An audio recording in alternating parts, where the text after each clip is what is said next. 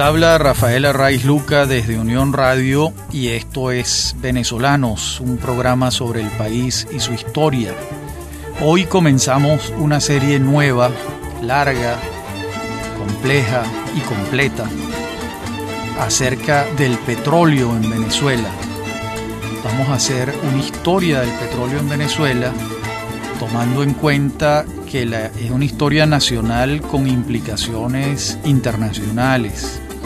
Dicho de otra manera, los hechos del mundo petrolero y económico, y bélico y geopolítico inciden directamente en una industria nacional como es la industria petrolera. Eso siempre ha sido así porque el mercado petrolero es fundamentalmente internacional, de allí que vayamos a hacer una serie sobre el petróleo en Venezuela y sus implicaciones internacionales, cómo se teje esta actividad con los hechos del mundo.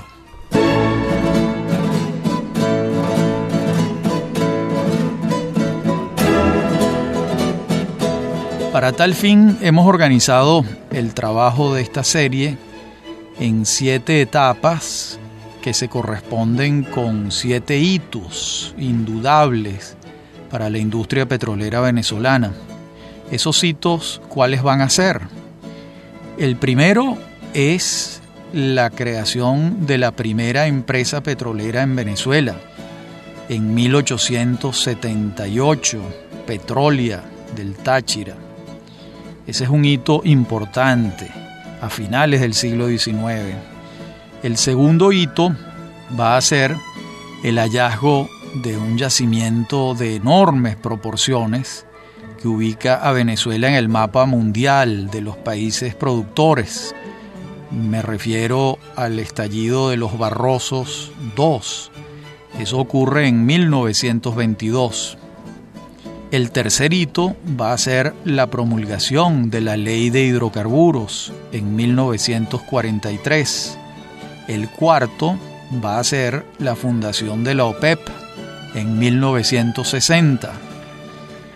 El quinto será la estatización de la industria petrolera venezolana en 1976. Y el sexto será la política de apertura petrolera, que se establece formalmente en 1995. Estos seis hitos organizan estas siete etapas que vamos a trabajar a lo largo de esta serie. Primero, se impone intentar explicar en qué consiste el petróleo, qué es el petróleo. Hay un trabajo bastante pedagógico por lo claro, por lo sencillo, del doctor en geología, Salvador Ortuño Arzate, y él nos va a dar unas primeras y claras definiciones del petróleo. Por cierto, las definiciones de Ortuño recogen lo que es la unanimidad actual en el mundo académico y científico en relación con lo que es el petróleo, porque en el pasado hubo dos, por lo menos, dos hipótesis sobre el origen del petróleo. Hoy en día se sabe ya a ciencia cierta que el petróleo es de origen orgánico. Sobre esto no hay dudas. Voy a leerles un párrafo explicativo de Ortuño. La materia orgánica fósil que se encuentra en los sedimentos y en las rocas es la precursora del petróleo. Este se origina a partir de la materia orgánica que ha sido transformada durante millones de años a causa de las altas presiones y el aumento de temperatura que ocurren cuando los sedimentos son sepultados y evolucionados mineralmente en el interior de los estratos de la corteza terrestre. Él luego explica en qué consiste esta materia orgánica y dice, está constituida por todos aquellos materiales que proceden de los organismos vivos, plantas y animales que han vivido en las épocas geológicas pasadas. Todos los seres vivos nacen, se desarrollan y mueren en la parte de la Tierra que constituye la biosfera. Todos estos materiales orgánicos o materia orgánica son acarreados junto con los sedimentos hacia las cuencas sedimentarias marinas o lacustres, donde se depositan o son paulatinamente desintegrados o transformados. Más adelante el propio Ortuño termina de explicar, cito, cuando los materiales orgánicos son atrapados entre los sedimentos, evitando el acceso de oxígeno, existirán las condiciones apropiadas para la conservación inicial de la materia orgánica ahí acumulada. Esta materia será la precursora de los hidrocarburos. El depósito de sedimentos ricos en materia orgánica es un hecho inusitado en la naturaleza, es decir, no es un fenómeno extensivo, ya que tiene baja probabilidad.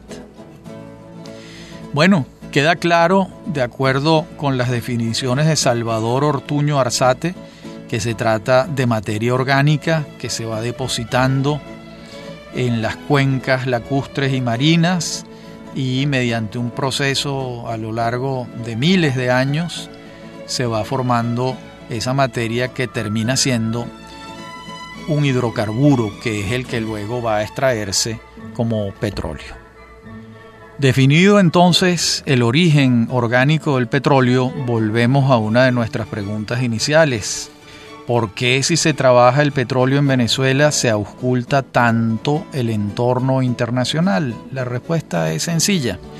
La industria petrolera es por definición una actividad internacional, ya que vive de los mercados externos, se vale de avances tecnológicos globales y sobre todo cualquier incidencia nacional en su desarrollo proviene de circunstancias ajenas al ámbito local Incluso estamos hablando de variables que desde lo local no son controlables, manejables, ni siquiera modificables en muchos casos.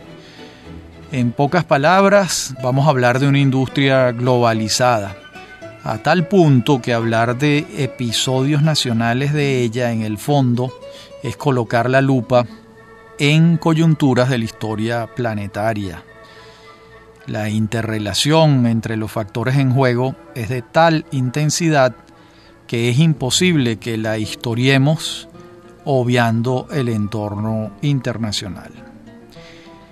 Les aclaro que no vamos a trabajar con una perspectiva especializada, es decir, esta no es una historia técnica del petróleo y no es una historia exclusivamente política o jurídica o económica o social o cultural, sino todas esas variables juntas. Vamos a hablar del petróleo en términos generales, en términos panorámicos, que nos permitan tener una visión completa y global de lo que ha sido la industria epicéntrica de la vida venezolana desde 1914, cuando el pozo Sumaque 1 y hasta nuestros días. De modo que son más de 100 años dependiendo de la renta petrolera. Innecesario decir o señalar la importancia del petróleo en la vida completa de Venezuela, es el epicentro. Bien, la historia del petróleo a su vez podemos dividirla en dos grandes etapas, una muy larga que concluyó hace muchos años, que es el periodo de los afloramientos naturales, y el otro periodo vigente es cuando se extrae el petróleo de manera premeditada y buscada. Los afloramientos naturales es cuando se sabía que el petróleo existía porque afloraba desde el fondo de la tierra hacia la superficie de manera natural, pero no porque el hombre lo extrajera mediante alguna tecnología. Esa primera etapa del petróleo, ese largo periodo, por supuesto incluye la historia antigua del hombre. Y entonces cabe una pregunta, ¿cuáles son las evidencias más antiguas de la advertencia del petróleo en el planeta por parte del hombre? Comencemos por trabajar el origen del vocablo. Petroleum en latín es la combinación de petra y oleum. Aceite de piedra es la traducción exacta. Petra, piedra, oleum, aceite.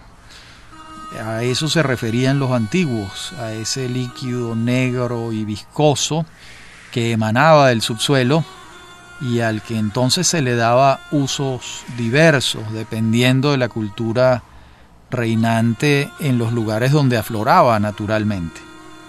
También se le llamó betún o bitumen, que es un, también un vocablo latino que viene de vitus y proviene de la madera resinosa del pino. También se le llamó asfalto, del latín asfaltus. También se le ha llamado nafta, que viene del acadio naptu. También en Mesopotamia, o de una voz babilónica, napata.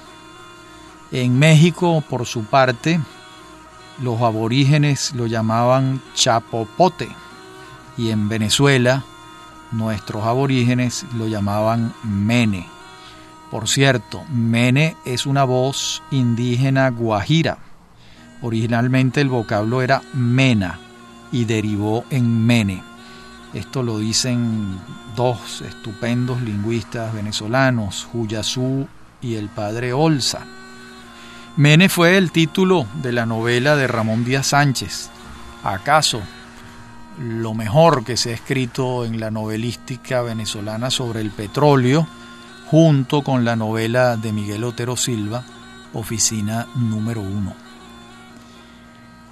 Tenemos constancia de que los griegos conocían el petróleo. Homero, en el siglo 8 a.C., en la Ilíada, lo refiere en el canto 16, diciendo lo siguiente.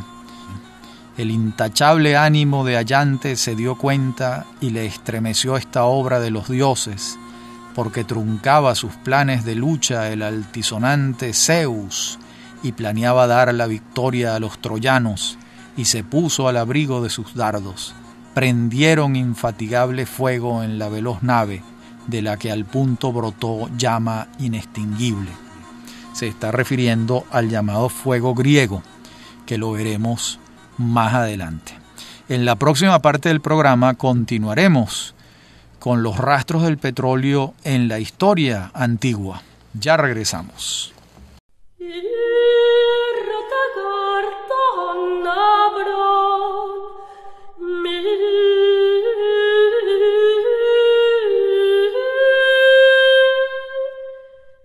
Decíamos en la parte anterior del programa que continuaríamos con las referencias en el mundo antiguo al petróleo.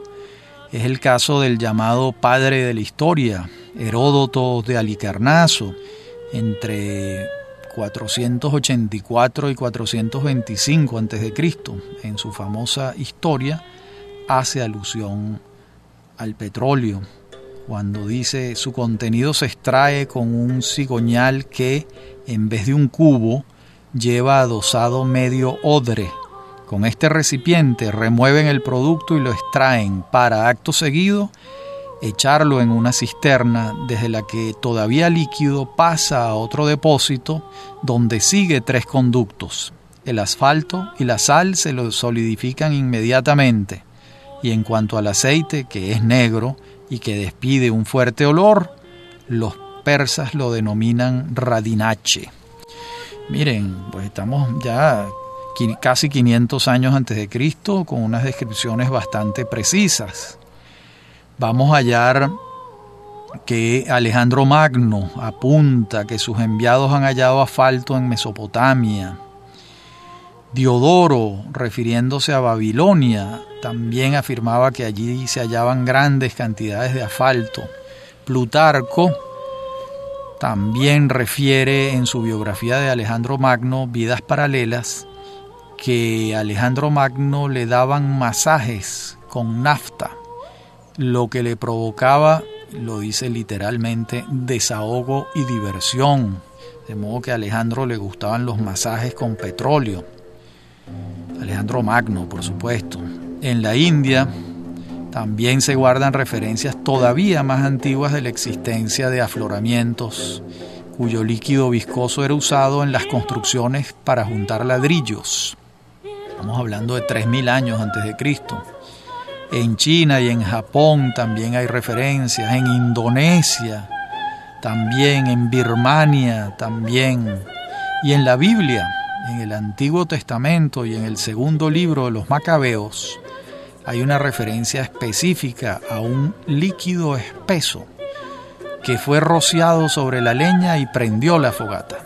En el libro del Génesis, capítulo 8, también se señala que Noé utilizó petróleo para impermeabilizar el arca, el arca de Noé, donde se salvaron los animales del diluvio universal.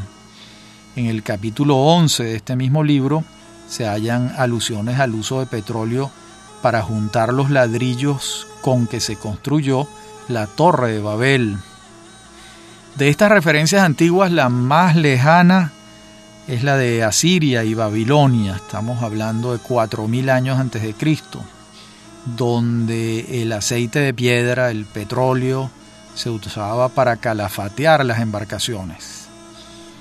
En Egipto se usaba para mantener engrasadas las pieles y se usaba también en el proceso de momificación de los cadáveres.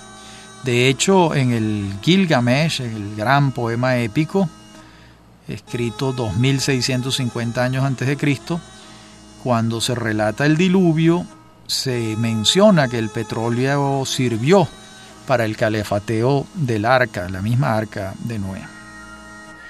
De modo que en esta antigüedad que venimos refiriendo, el petróleo se usó para estimular el fuego, para alumbrar, para aliviar y curar dolencias.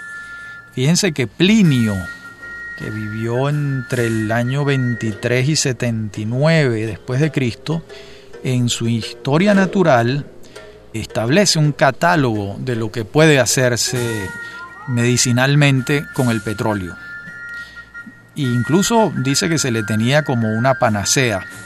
Dice Plinio, corta hemorragias, cicatriza heridas, trata las cataratas, sirve como linimento para la gota, cura el dolor de muelas, cura el catarro crónico, alivia la fatiga al respirar, corta la diarrea, corrige los desgarros musculares y alivia el reumatismo y la fiebre. Bueno, la panacea universal, de modo que eso es lo que refiere Plinio en su historia natural. Hace un rato en el programa aludíamos al fuego griego. Vamos a intentar explicar en qué consistía era una combinación de petróleo con cal que al colisionar con lo húmedo estallaba en llamas. Entonces, ¿qué era lo que hacían los bizantinos con esto? Colocaban en la punta de sus flechas una especie de mopa impregnada en petróleo y cal y la lanzaban y cuando tocaba el suelo húmedo estallaba. También lo usaban como granadas. El fuego griego fue considerado un secreto de Estado, ya que quien lo sabía manejar tenía una supremacía pero absoluta sobre su enemigo.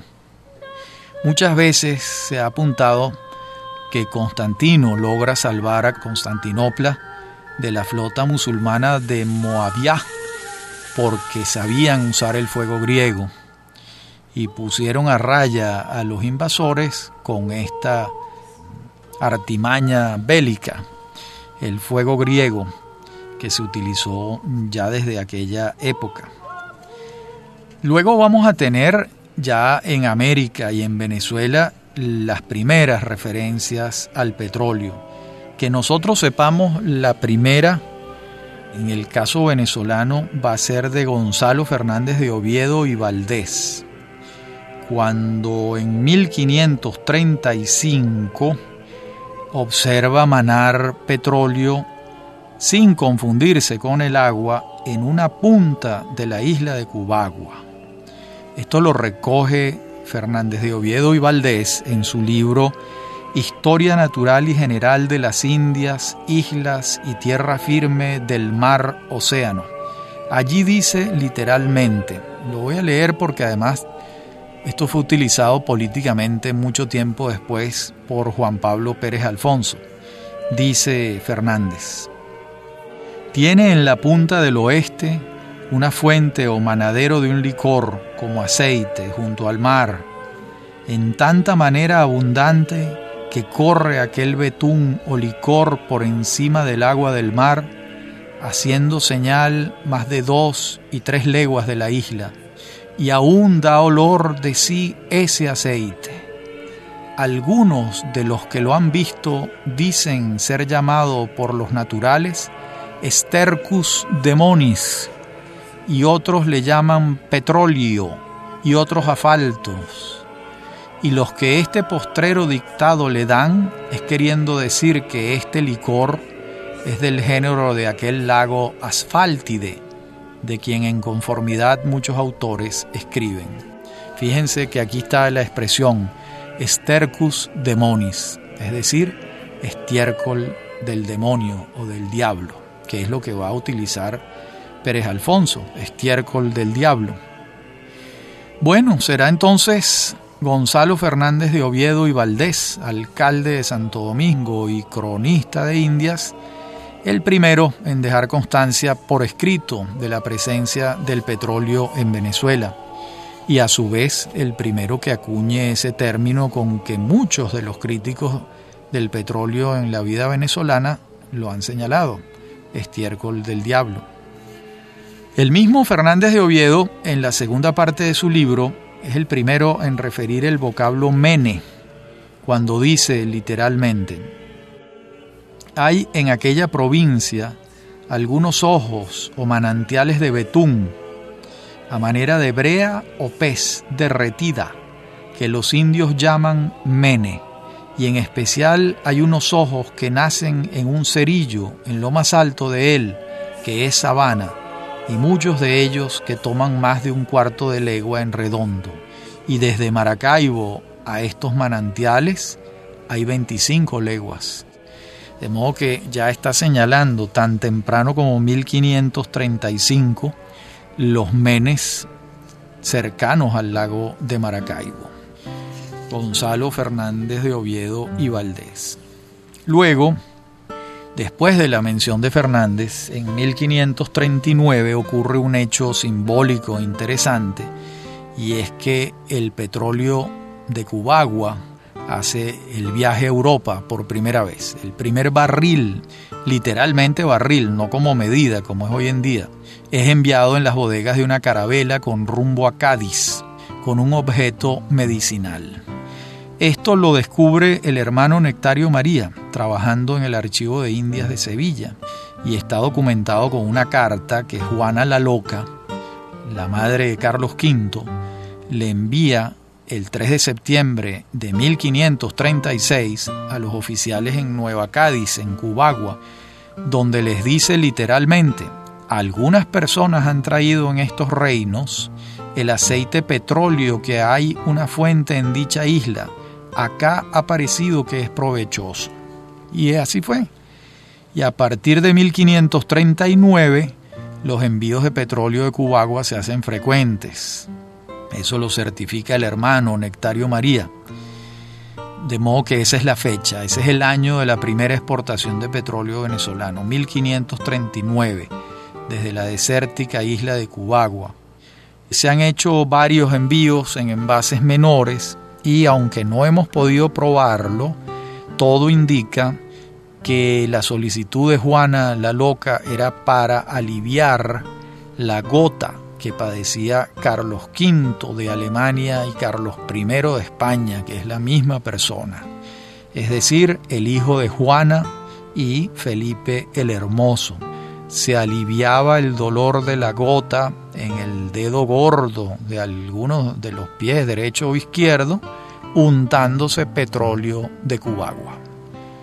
Esto es muy interesante. Alusión a esa mene cubagüense también la hace Juan de Castellanos en sus elegías de varones ilustres de Indias, uno de nuestros primeros cronistas. De castellanos y de otras menciones hablaremos entonces en la próxima parte del programa. Ya regresamos.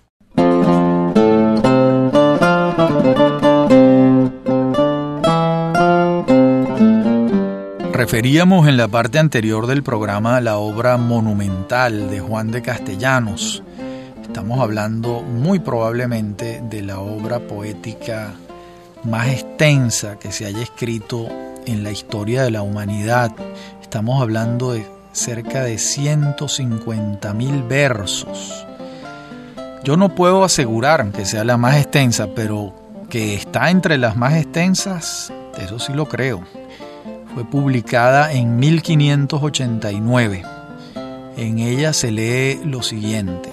Tienen sus secas playas una fuente, al oeste Dobate la Marina, de licor aprobado y excelente en el uso común de medicina, el cual en todo tiempo de corriente por cima de la mar se determina espacio de tres leguas, con las manchas que suelen ir patentes y bien anchas. Bueno, esto es castellano antiguo, lo que está diciendo es que el Mene no solo aflora allí, sino que toma el agua de mar también y que uno puede ver las manchas de, petróleo, ese líquido negro, en el mar hasta tres leguas, dice él. Este es el mismo afloramiento del que habla Gonzalo Fernández de Oviedo, de modo que allí no hay, no hay misterio, es el mismo. Luego hay una descripción de la ciudad de Nueva Zamora, que era como se llamaba Maracaibo en una época, que dice lo siguiente. El título de esta descripción es Descripción de la ciudad de Nueva Zamora, su término y laguna de Maracaibo, hecha por Rodrigo de Argüelles y Gaspar de Párraga, de orden del gobernador don Juan de Pimentel en 1579. Allí van a señalar estos dos mm, cronistas lo siguiente. Hay en los términos de esta ciudad una fuente de mene que mana como agua que sale a borbollones e hirviendo, y alrededor de estos materiales se hace una laguna y se cuaja en forma de pez. Esta sirve de brea para los navíos, y en opinión de la gente de mar es mejor que la brea para el efecto de brear, y sirve también para algunas curas, y mezclándola con cera y otras grosuras se hacen velas. También sirve para pavonear espadas y otras cosas. Es un metal y un betún negro y después de frío duro como la pez. De ello hay cuatro fuentes en esta provincia y de cada una de ellas se pueden cargar muchas naos para otras partes y si algún animal o ave pasa por las dichas fuentes al tiempo que el sol está en su fuerza, se queda pegado y allí muere y se seca en el dicho mene. Bueno, a lo que está aludiendo es que si un pájaro se posa sobre el petróleo no puede levantar vuelo de nuevo porque se queda atrapado en la sustancia viscosa, sus patas.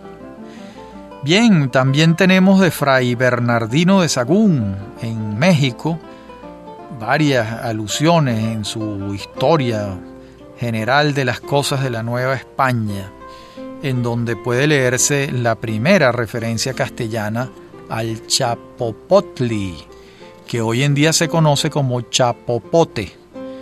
Dice Sagún, el Chapopotli es un betún que sale de la mar y es como pez de Castilla, que fácilmente se deshace y el mar lo echa de sí con las ondas, y estos ciertos y señalados días, conforme al creciente de la luna, viene ancha y gorda a manera de manta, y ándala a coger a la orilla los que moran junto a la mar. Este chapopotli es oloroso y preciado entre las mujeres, y cuando se echa en el fuego su olor se derrama lejos. Bueno, estas son las referencias. También vamos a hallar referencias en el siglo XVII, cuando los piratas ingleses y franceses saben que al entrar en el lago de Maracaibo por la barra, pueden hacerse de brea para calafatear sus naves y seguir en sus viajes, en sus aventuras. Hay constancia de que allí se detuvieron a calafatear sus naves William Jackson, Jean-David Nau, alias el Olonés, el temible Henry Morgan, el pirata francés Francisco Gramont de la Motte. Estamos hablando de hechos de 1642, 1668, 1678, cuando los piratas entraban al lago y se hacían de los menes para calafatear sus barcos. También está Francisco de Pons, el viajero, que publicó aquel libro maravilloso titulado Viaje a la parte oriental de la tierra firme en la América Meridional. Es un libro de 1806. Y él dice sobre los manaderos de petróleo en el lago de Maracaibo lo siguiente al noreste del lago, en la parte más estéril de sus riberas, y en un lugar llamado Mene, existe un depósito inagotable de pez mineral, que es el verdadero pisafalto natural. Esta pez mezclada con cebo sirve para embrear los navíos. Como vemos, hasta ahora, además de las facultades medicinales ya anunciadas, enumeradas por Plinio, y usadas por Carlos V, pues los viajeros y los piratas para lo que están usando mayormente el petróleo es para calafatear sus barcos. Otro viajero, Jean-Joseph d'Auxion Lavesse, en su libro Viaje a las islas de Trinidad, Tobago, Margarita y diversas partes de la América Meridional, un libro de 1813, hace alusión al lago de asfalto de Trinidad, que por cierto es el lago de asfalto más grande del mundo. El asfalto natural, por una, emanación, un afloramiento. Y hace alusión a un pantano cerca de Cariaco, donde recogí petróleo. Es posible que este pantano cerca de Cariaco sea el lago de asfalto de Guanoco, pero no lo sabemos. Es una probabilidad también puede ser algún otro mene, pero pareciera que es Guanoco.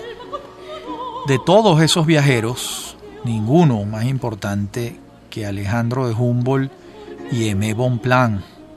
Y el petróleo, naturalmente, no quedó fuera de sus registros. Recordemos que el dúo de este par de naturalistas llega a Cumaná el 16 de julio de 1799 y estuvo en Venezuela hasta el 24 de noviembre de 1800. De aquí se va para Cuba. De Cuba viajan a Cartagena. De allí suben a Bogotá por el río Magdalena y recorren el altiplano hasta Quito. Luego van a Cajamarca, en Perú de allí se van a Acapulco, en México, y llegan el 7 de marzo a La Habana, de allí a los Estados Unidos y finalmente en agosto de 1804 vuelven a Europa.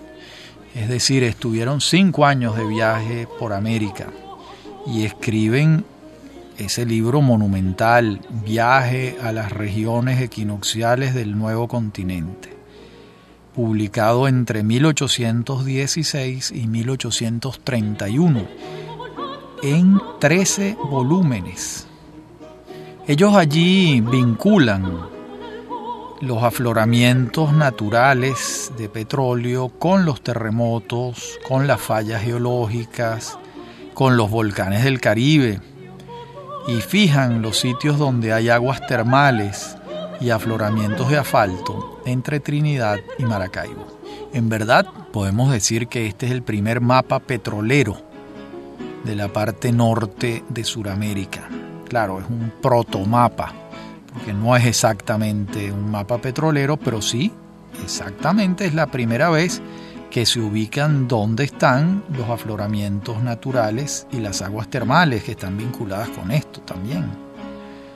Dice Humboldt literalmente, cito los yacimientos de asfalto, a causa de las circunstancias notables que le son propias en estas regiones, pues no ignoro que la nafta, el petróleo y el asfalto se hallan en terrenos volcánicos y secundarios, y más a menudo en los últimos.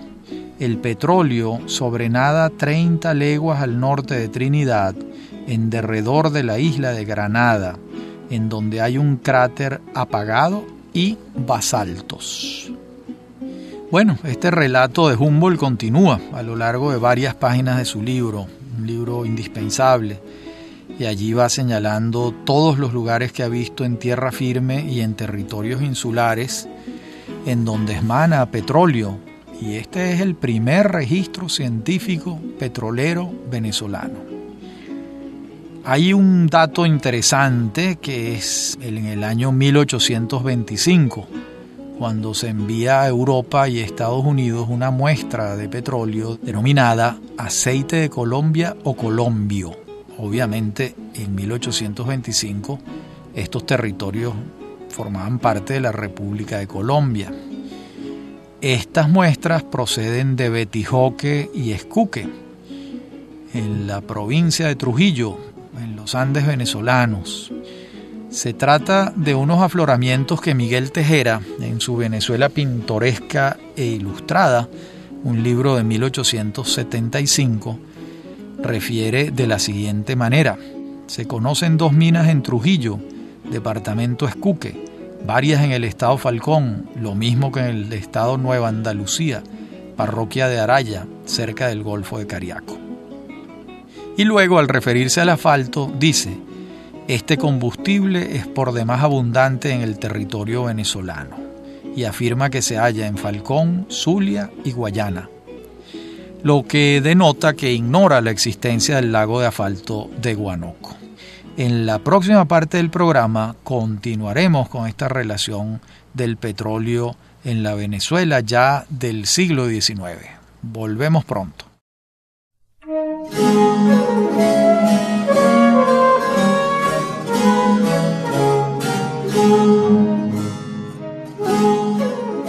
Decíamos que en el siglo XIX venezolano comenzamos a hallar referencias al petróleo. Hay una muy importante para Colombia y para Venezuela, que es las menciones del petróleo del coronel italiano Agustín Codazzi. Codazzi vive entre 1793 y 1859 y va a ser el primero que establece croquis geográficos profesionales y no deja de señalar los manaderos de petróleo donde los hubiere. Recordamos que Codazzi publica su resumen de la geografía de Venezuela en 1841 y un año antes ha publicado su Atlas Físico y Político de la República de Venezuela en 1840. El ingeniero señala los manaderos de Trujillo, Mérida, Coro, Maracaibo y Cumaná y afirma lo siguiente, Agustín Codazzi. Minas inagotables de mene o pez mineral hay en las provincias de Mérida y Coro y sobre todo en la de Maracaibo. En este último se sirven de él para embrear las embarcaciones que surcan el lago. Bueno, la obra de Codazzi es de unas dimensiones monumentales para Venezuela y para Colombia, para los dos países. Y la verdad es que yo me asombro cada vez que me asomo a la obra de Codazzi, tanto en Venezuela como en Colombia, porque fue un verdadero pionero, una obra monumental. Luego vamos a tener la referencia de un geólogo alemán, Hermann Karsten, que publica en 1850 en el Boletín de la Sociedad Geológica Alemana un sumario de la geología de Venezuela en sus regiones central y oriental. Y al año siguiente, desde Barranquilla, donde también estudia a Colombia, redacta un informe sobre Occidente, aludiendo a los afloramientos en el lago de Maracaibo. Algo similar hace el geólogo inglés G. P. Wall en un informe de 1860. Ese informe es para la Sociedad Geológica de Londres y allí rinde información sobre el tema. En Venezuela, otro que se va a interesar sobre este asunto va a ser Aristides Rojas, quien publica tres trabajos en el diario La Opinión Nacional en abril de 1869. Lamentablemente ninguno de estos trabajos fueron recogidos en alguno de los libros publicados de Aristides Rojas. Formaban parte del mapa de las obras completas que Rojas estaba detallando, estaba organizando. Más adelante, en programas sucesivos, veremos el dictamen del doctor José María Vargas, pero no es el momento de verlo. Antes vamos a ver un hecho importante que es el, el tema de Simón Bolívar y el petróleo. Aquí Simón Bolívar decreta sobre minas el 24 de octubre de 1829 en la ciudad de Quito. Este decreto lo recoge la Gaceta de Colombia en Bogotá el 13 de diciembre del mismo año y consta de 38 artículos. Allí se da fe de la atención pormenorizada del legislador y se establece en el artículo 1 lo siguiente. Conforme a las leyes, las minas de cualquier clase corresponden a la República, cuyo gobierno las concede en propiedad y posesión a los ciudadanos que las pidan, bajo las condiciones expresadas en las leyes y ordenanzas de minas y con las demás que contiene este decreto. Por lo general se cita este artículo y se pasan por alto los considerandos del decreto, que aclaran mejor el propósito de Bolívar y ayudan a no descontextualizar este primer artículo.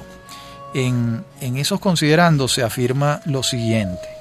1. Que la minería ha estado abandonada en Colombia, sin embargo de que es una de las principales fuentes de la riqueza pública. 2. Que para fomentarla es preciso derogar algunas antiguas disposiciones que han sido origen fecundo de pleitos y disensiones entre los mineros. 3. Que debe asegurarse la propiedad de las minas contra cualquier ataque y contra la facilidad de turbarla o perderla. 4. En fin, que conviene promover los conocimientos científicos de la minería y de la mecánica, como también difundir el espíritu de asociación y de empresa, para que la minería llegue al alto grado de perfección que se necesita para la prosperidad del Estado. Este decreto bolivariano va a ser ratificado el 29 de abril de 1830 por parte del Congreso Nacional de la República de Venezuela, cuando ya Venezuela se ha separado de Colombia y se establece como una república autónoma gobernada por el general José Antonio Páez. Este es un tema de la mayor importancia, pero se nos ha acabado el tiempo del programa, de modo que en nuestro próximo programa comenzaremos con el tema de la tradición jurídica petrolera venezolana con base en el decreto de Bolívar de 1829. Hasta aquí el programa de hoy dedicado al petróleo en Venezuela. Hemos recorrido la antigüedad, el periodo colonial venezolano con los primeros afloramientos, y ya estamos entrando en periodos republicanos. En nuestro próximo programa veremos tanto la tradición legal como el dictamen valiosísimo José María Vargas y por supuesto otros temas vinculados con el petróleo en Venezuela en esta serie que estamos iniciando hoy. Ha sido un gusto hablar para ustedes soy Rafael Arraiz Luca y esto es Venezolanos, un programa sobre el país y su historia. Me acompañan en la producción Inmaculada Sebastiano y Víctor Hugo Rodríguez. En la dirección técnica Víctor Hugo Rodríguez y Fernando Camacho. A mí me consiguen en mi correo electrónico rafaelarraiz.com, en Twitter arroba Rafael en Facebook también. Y estos programas los consiguen colgados en la página de unionradiocultural.com. Ha sido un gusto disertar y hablar para ustedes. Hasta la próxima semana.